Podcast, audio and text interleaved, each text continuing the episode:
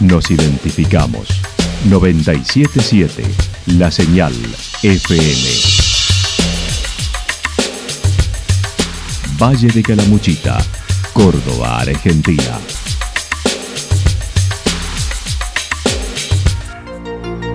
El más completo resumen de las noticias de la región, encontralos todos los días a las 12 y 30, a las 16 y a las 22 horas. Panorama de Noticias. Por la 977, la señal FM nos identifica también con las noticias.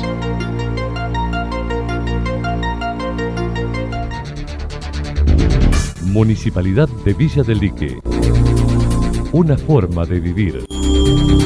Gestión Ricardo Zurdo Escole.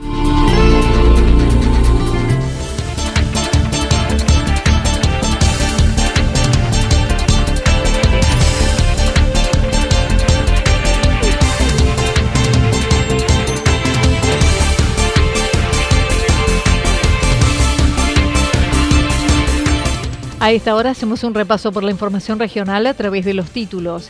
Calamuchita con un 45% de crecimiento respecto al 2010. Llegaron y se distribuyen las dosis bivalente contra COVID en Calamuchita. Siento más empatía con los animales, dijo Caipacha desde Pumacagua. Mucha gente en la guardia del hospital, aunque menos que el año pasado.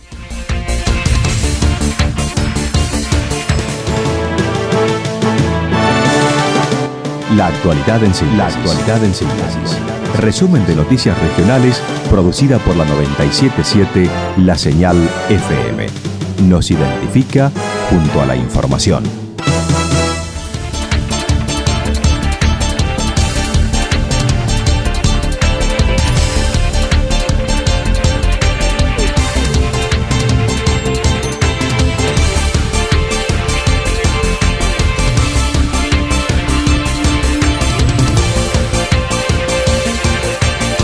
Calamuchita con un 45% de crecimiento respecto al 2010. Ayer el Gobierno Nacional dio a conocer los datos provisorios del censo realizado en mayo del año pasado. Córdoba, el segundo distrito del país, tiene casi 4 millones de habitantes y Calamuchita, uno de los tres distritos que más ha crecido, tiene un total de población de 79.591. En la discriminación, mujeres 39.910, hombres 39.057 sin definición 31. En lo que respecta al total de viviendas particulares, 46.239, viviendas colectivas 329. Calamuchita es otro de los departamentos que mantuvo el crecimiento. En el 2010 fue también el segundo departamento que más aumentó la población. Esta vez se registró una suba del 45%. En el 2001 Calamuchita tenía 45.418 habitantes. En el 2010, 54.730 habitantes, actualmente 79.591.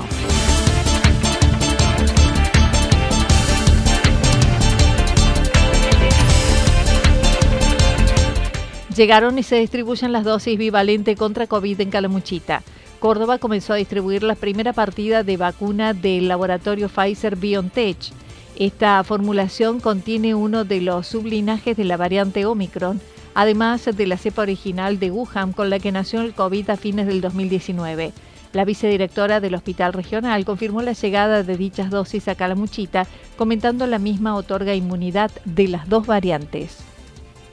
COVID, este, lo que va sucediendo es que a medida que se sigue avanzando en la investigación, en las pruebas de laboratorio, en las pruebas de los ensayos clínicos, eh, se va logrando vacunas cada vez con mayor eficacia, tanto en la duración, digamos, de la inmunidad, como también en hacia qué cepa está orientada, digamos, ¿no? La vacuna. Entonces, la diferencia es tal cual como su nombre lo indica. Eh, esta vacuna tiene específicamente la posibilidad de dar inmunidad para las dos variantes de la cepa Omicron, ¿verdad? Que es la, cepa BA y 4, sí, 4 Esa sería la diferencia, que es una diferencia este, puntual y específica eh, en general todas las, el resto de las vacunas, las vacunas que hemos tenido hasta ahora, nos daban una protección inespecífica y general de contra todas las cepas del COVID. Y esta vacuna ha sido preparada para dar inmunidad específica en la, en la B4 y en la B5. A Calamuchita llegaron ayer 540 dosis que hoy son distribuidas a los centros de salud de la región. No es de aplicación masiva, ya que los que se colocaron la quinta dosis no deben aplicársela. Deben haber pasado 120 días de la última aplicación y por ahora es para grupos prioritarios. Eh, se necesitan sí o sí 120 días desde la última dosis aplicada para poder aplicarse una nueva dosis de refuerzo. Y por último, en esta primera etapa, esta vacuna bivariante tiene grupos prioritarios, como bien vos decís, que son los mayores de 60 años, el personal de salud, y las personas entre 12 y 59 años que tengan factores de riesgo. Siempre hablando de refuerzos, es decir, la vacuna bivariante por ahora no se va a utilizar para esquemas primarios. O sea, si una persona no se aplicó ninguna vacuna hasta ahora, o a lo mejor se aplicó una dosis de la vacuna, de cualquier marca que fuere, cuando vaya al dispensario, al vacunatorio a aplicársela, no le van a aplicar la vivaria.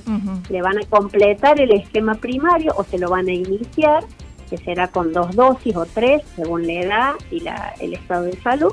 Y recién después podrá eh, optar por la bivariante si está dentro de los grupos que se van priorizando. La doctora Sandra Larrazábal indicó vienen frascos de seis dosis.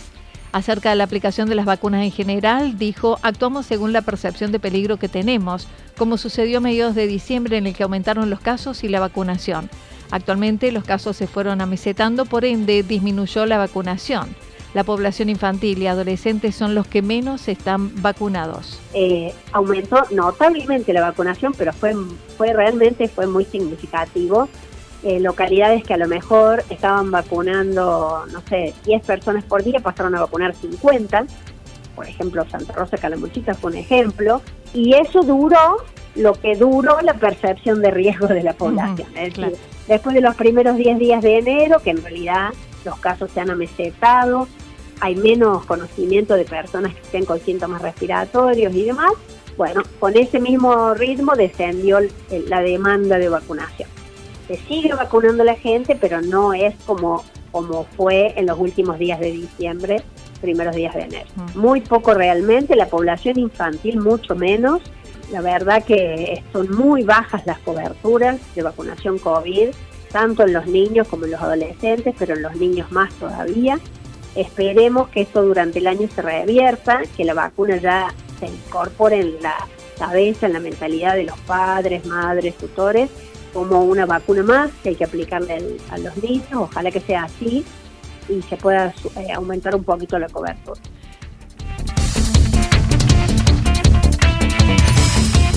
Siento más empatía con los animales. Caipacha de Pumacagua. La comunicación ha sido siempre su dificultad. Caipacha, la fundadora y responsable de la Reserva Natural Pumacagua de Villarrumipal, lo admite, indicando lo hace mejor con los animales, que no son rebuscados. Su ídolo es Estanislao, el puma ciego, que con el que convive buena parte del día. He tenido que aprender a comunicarme porque me ha sido un tema no sencillo, también cuando las personas no se pueden comunicar y bueno, me, cuesta, en cambio los animales son directos, eh, no tienen doble intención y, bueno, tienen un agradecimiento constante. Eh, los, por ejemplo, los pumas, en el caso de Stanislao, que es el, el caso concreto, eh, tenemos la, el vínculo que nos, a mí me confirma todo esto. Él es un agradecido todo, todo el tiempo, eh, se entrega la ayuda que, yo le puedo dar. Eh, y eso, bueno, es un ida y vuelta muy espontáneo con los animales. Y desde chica yo me he sentido que también es la intuición a la que yo le doy mucho lugar y al poder ver desde otra mirada eh, a lo mejor no convencional, que me ha hecho ser un poco diferente a, los grupos de mi edad o a compañeros. Pumacagua es un centro de rescate que recibe felinos lastimados o criados para cotos de caza. La reserva funciona en un predio de 25 hectáreas con bosque nativo reforestado. manifiesta sentir más empatía con los animales. Son unos maestros. Yo muchas veces lo abrazo, el otro día me pasó que estaba sumamente cansada, casi creí que colapsaba. Yo me acosté en el piso con él, eh, los dos él dormía, yo me dormité también y sin querer él me, llevó a, acostarme en la tierra. Y bueno, y a dormir una siesta junto con él. Me acuerdo, o sea, sé, que yo respiraba hondo cuando empecé a relajar y él también. Entonces estábamos como en una sintonía los dos y él me, o sea, ese aplomo, ese no preocuparse, esa falta de ansiedad, esa tranquilidad que, tienen ellos, porque viven el momento presente, me atrae, aunque yo quizás no lo viva así, tengo, por ser ser humana, tengo todas esas cosas que no, no son tan sanas, de, apuro, de eso, y ellos no. Entonces, como que siento mucha más empatía con, con los animales, con cómo los percibo y cómo los admiro. Para mí son unos maestros. Mientras tanto, Kai Pacha mencionó acerca del el lugar que fue reforestado, ya que Pumacagua recibe 5.000 visitas al año, compra 700 kilos de carne al mes para alimentar a los animales y tiene un banco de 2 millones y medio de semillas de 53 especies autóctonas con las que reforestó la reserva después del incendio del 2009. Actualmente hay 17 pumas, 40 animales más de otras especies. Yo muchas veces lo abrazo. tenemos 17 pumas y después tenemos unos 40 animales más que son monos, gato montés, guanacos, llamas. Y bueno, nos pueden visitar durante todo el día de 10 a 20. La visita es para los que se llegan a la reserva, inicia con cuatro pumas embajadores recuperados del cautiverio y la visita mínima es de una hora y media o todo el día. Lo primero que se encuentran son los cuatro pumas embajadores, que son los pumas que trajimos de los criaderos para cazar en coto de casas que desarticulamos. De ahí es la entrada fuerte. Después hacen un recorrido, van, van conociendo distintos recintos de distintos animales al final hay un recorrido de flora que fue, que le llamamos el Monte Bebé, que fue incendiado y está en recuperación, y le mostramos el proceso. Hay una zona de granja también, con animales que son de granja, una zona de aves rapaces, y, y bueno, y siempre con la compañía de, de, la, de los chicos que van con, los turistas, hay una tiendita de recuerdos y bueno, y un lugar de, para sentarse y tomar tus mates, tirarse la comida, bueno, eso, la gente está mínimo una hora o todo el día, o sea, el mínimo de recorrido es aproximadamente una hora, hora y media.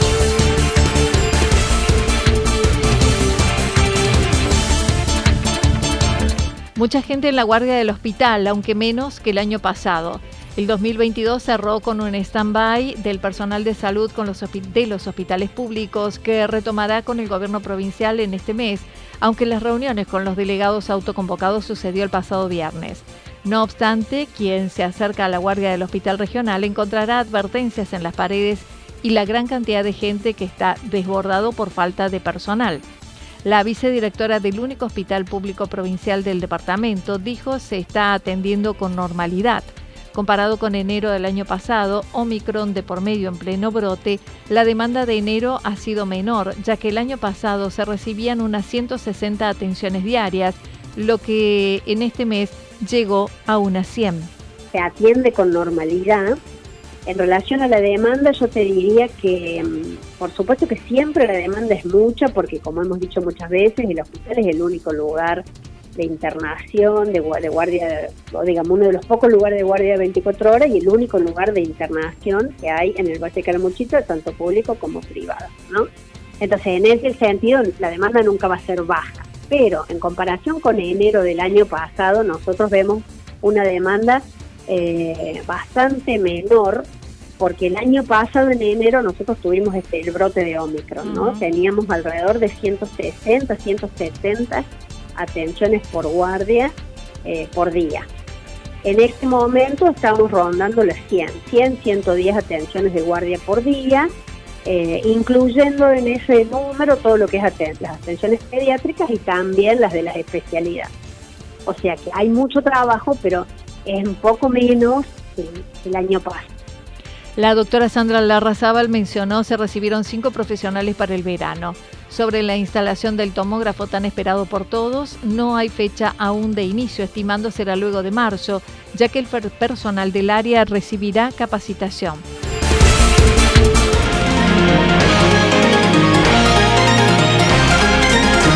Toda la información regional actualizada día tras día.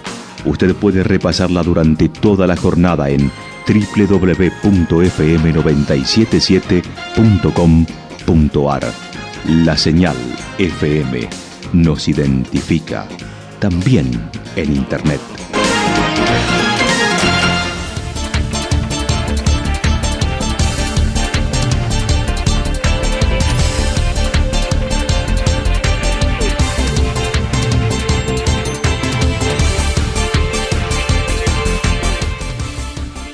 El pronóstico para lo que resta de la jornada está indicando tormentas fuertes, con una probabilidad de hasta el 70%, las máximas entre 30 y 32 grados. El viento estará soplando del sector sureste entre 10 mm, y 32 kilómetros por hora. Para mañana jueves anticipan tormentas aisladas durante la madrugada y el resto de la jornada con chaparrones, temperaturas máximas entre 25 y 27 grados mínimas entre 16 y 18 grados. El viento estará soplando al sector sur con ráfagas en la madrugada y luego irá disminuyendo una velocidad de entre 13 y 22 kilómetros para el día. Datos proporcionados por el Servicio Meteorológico Nacional. Municipalidad de Villa del Lique. Una forma de vivir. Gestión Ricardo Zurdo Escole. Lo que sucedió en cada punto del valle. Resumimos la jornada a través del informativo regional en la 977. 977 La Señal FM.